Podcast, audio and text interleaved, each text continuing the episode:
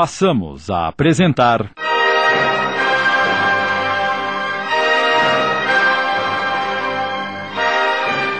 Escravidão.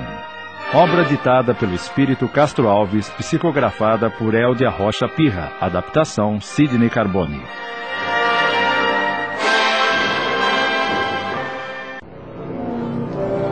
Negros imundos!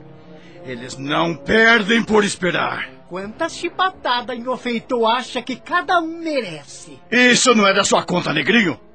Volte para o algodoal e fique vigiando as escravas. Não vou tirar os olhos dela, feitor. Pode contar comigo.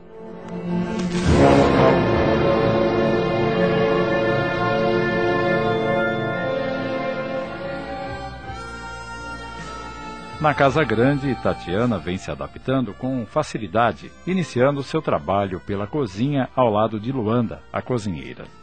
A senhora me disse para ensinar tudo o serviço para vós mexer. O que vós mexer não souber é só me perguntar. Tá bem, Luanda. Ai, ai. O que é que vós mexer tem? Não tá gostando de trabalhar na Casa Grande? Não, não se trata disso. Tô gostando daqui sim, mas Tô preocupada pela sorte da minha irmã que continua na senzala sem nenhuma proteção. Ela é muito fraquinha, não tem malícia. Tenho medo que ela sofra humilhação. A Justina toma conta dela. Fica sossegada. Agora venha me ajudar. Temos que ralar mandioca para fazer biju, preparar a massa do pão, fazer os bolos. Amanhã, sábado e assim, sempre recebe visita. Não se anofine com pensamento ruim, menina. Tá bem, Luanda. Vamos trabalhar.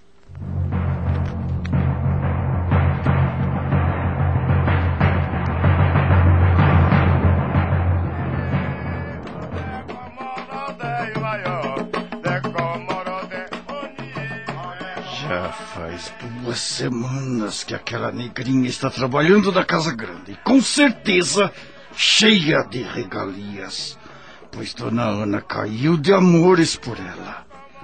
Sabe-se lá o que ela inventou a meu respeito para ser arrancada da lida do algodoal. Ah, percebo que todos os negros me olham com rancor. E até a Dona Ana. E isso é culpa dela. Mas eu vou me vingar. Aquela negra dissimulada vai me pagar caro. Jacinto! Esse negrinho encherido vai me ser muito útil. O senhor feitor me chamou? Chamei sim. O senhor feitor pode pedir, o Jacinto faz o que ele quiser. Quantos escravos estão no algodoal neste momento? Acho que uns dez. E a negrinha Jurema? Também tá lá, embora não faça muita coisa. É preguiçosa. Está bem.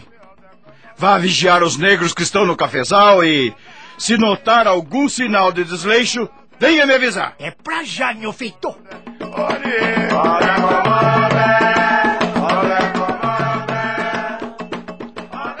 Clemente passou o resto do dia matutando sua vingança.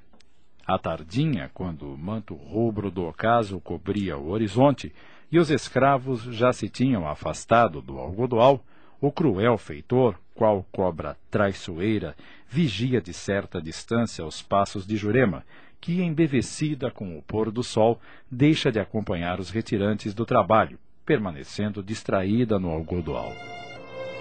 Sem titubear, Clemente cobre a cabeça com um saco de estopa para não ser reconhecido e avança destemido, qual lobo raivoso para cima de Jurema. Ah, o que é isso? Imediatamente ele domina a menina com aquelas mãos rudes e calejadas, tapando-lhe a boca. A infeliz não conseguia gritar por socorro, mesmo porque seus companheiros de trabalho já se encontravam à distância. O selvagem caçador de mulheres inocentes atira a negrinha sobre o chão e violenta sua moral, sua dignidade e seu corpo da maneira mais cruel possível.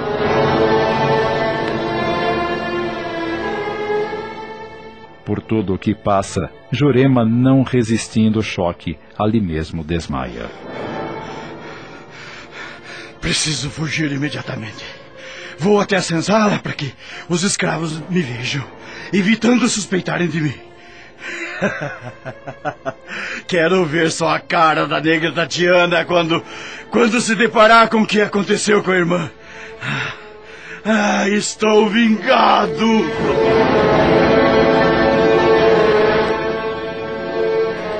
Quando a tardinha deu lugar à noite, eis que, para assombro dos escravos, surge a pobre Jurema andando com dificuldades, roupas rotas, em desalinho, pranto convulsivo.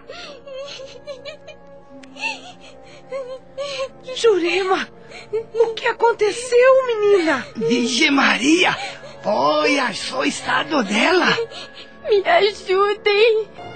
E desmaia pesadamente nos braços de Justina, que, apavorada, com a ajuda de outros escravos, a conduz para dentro da senzala. Vamos deitar ela aqui, com cuidado.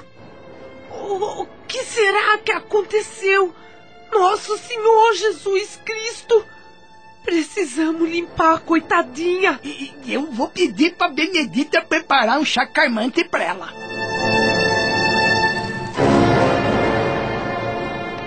Instantes depois, Jurema recupera os sentidos, mas está inconsolável.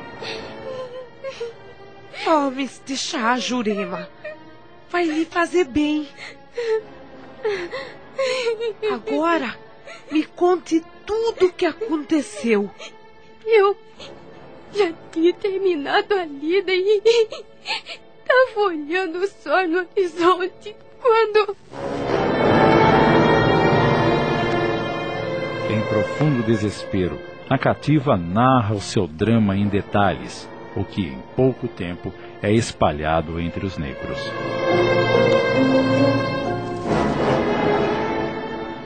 O feitor, que nesta noite intencionalmente não se afasta daquela redondeza, ao tomar conhecimento do drama, que ele já conhecia, começa a interrogar negro por negro, usando de uma estratégia covarde para não levantar suspeitas sobre sua pessoa. O maldito que fez esta barbaridade com a negrinha Jurema vai pagar muito caro. Portanto, se sabe de alguma coisa, abram a boca. Não acoberte esse crime de undo. Alguém viu alguma coisa? Eu não, eu não, eu não. E o negro Ramon? Alguém ouviu rondando o algodoal?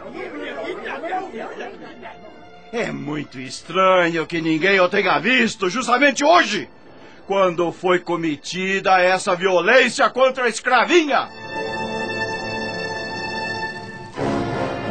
Satisfeito, intimamente, Clemente se regozija. Meu plano está armado.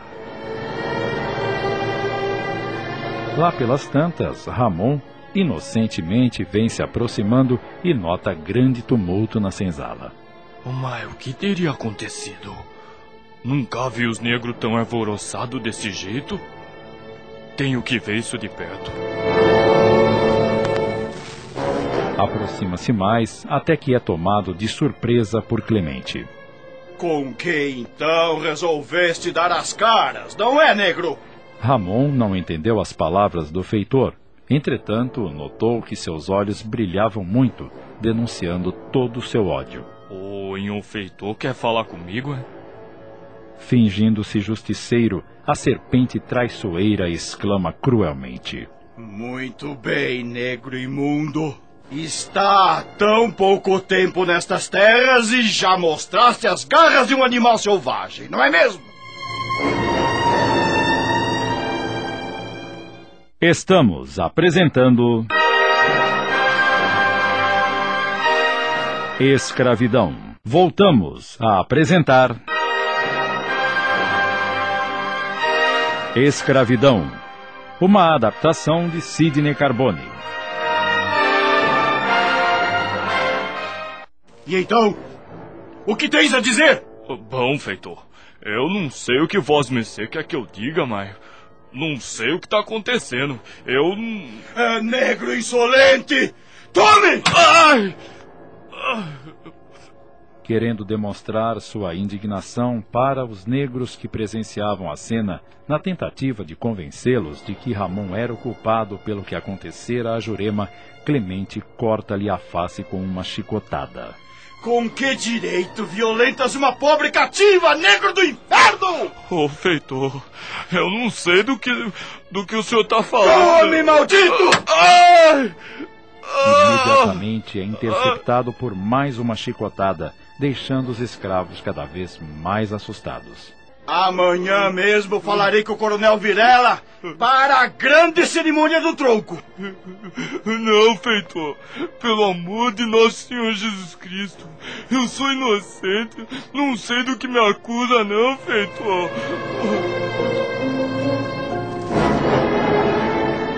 Com estas palavras, Ramon cai pesadamente sobre o chão, chorando copiosamente, enquanto Clemente se afasta satisfeito com a representação.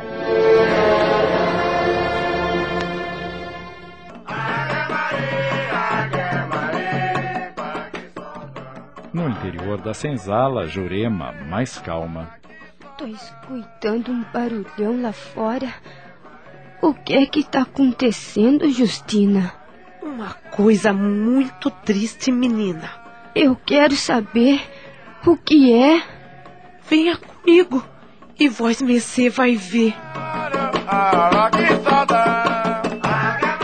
Ladeada por outros escravos, Jurema aproxima-se de Ramon, que está caído ao solo com o rosto cortado e. Mas o que fizeram com ele? O nhô feitor cortou o rosto dele com chicote, pelo que ele fez pra menina. Não! Não! Não foi ele! Ramon nunca ia fazer essa barbaridade comigo! Repito que não foi ele! Ó, Jurema. Que terrível desgraça tá parando sobre vós, Missê. Minha pobre menina. Jacinto, que a tudo assistia, divertindo-se muito, aproxima-se e diz friamente: Sua amiguinha foi violentada na argodoar. O quê? Não se faça de tonto, negro miserável. Mas como é possível, pai, acontecer tanta injustiça? Até quando a gente vai viver essa vida cruel?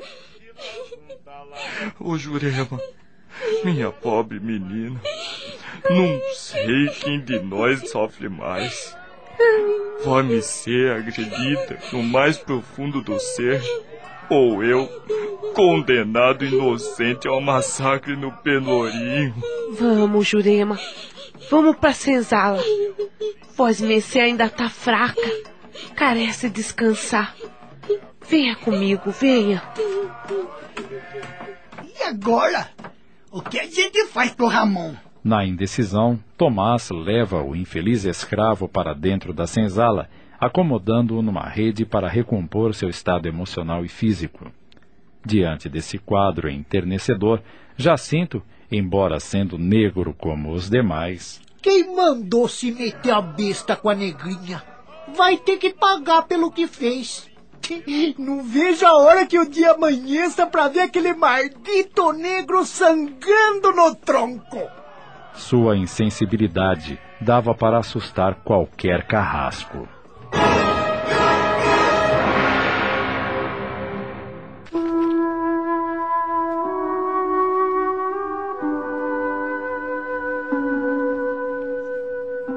À noite, a senzala assemelha-se a um velório. Os negros, agitados, não conseguem dormir.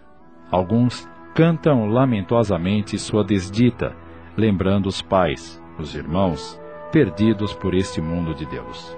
Outros cochicham preocupados com o drama que abateu os escravos. No silêncio da noite, cada cativo, perdido em seus pensamentos, interroga a própria consciência. Quem será culpado dessa barbaridade com a menina Jurema? Será que o Ramão ia ter coragem de cometer essa farta? Vai ver, foi alguém que no descuido do capitão do mato invadiu o arco do ar para molestar a pobre menina. Ramon parece ser um homem bom. Não acredito que ele ia ser tão covarde assim. E a mãe Lazinha? Será que tá sabendo o que aconteceu? Não vi ela por aqui hoje. Ela gosta muito do Ramon. Vou dar um pulo na chopana dela para informar os últimos acontecimentos.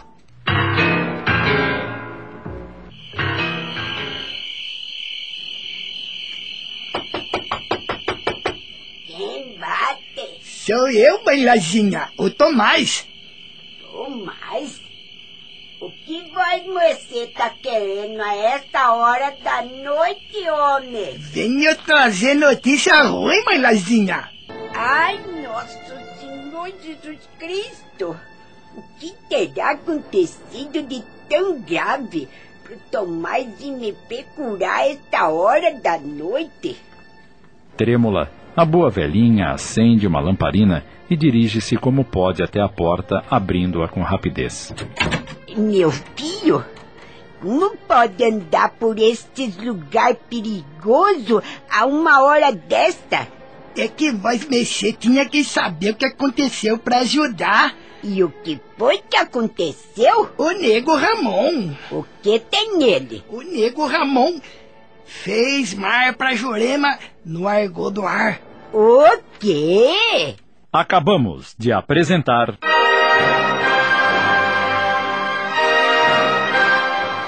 Escravidão. Obra ditada pelo Espírito Castro Alves, psicografada por Eldia Rocha Pirra. Adaptação de Sidney Carbone.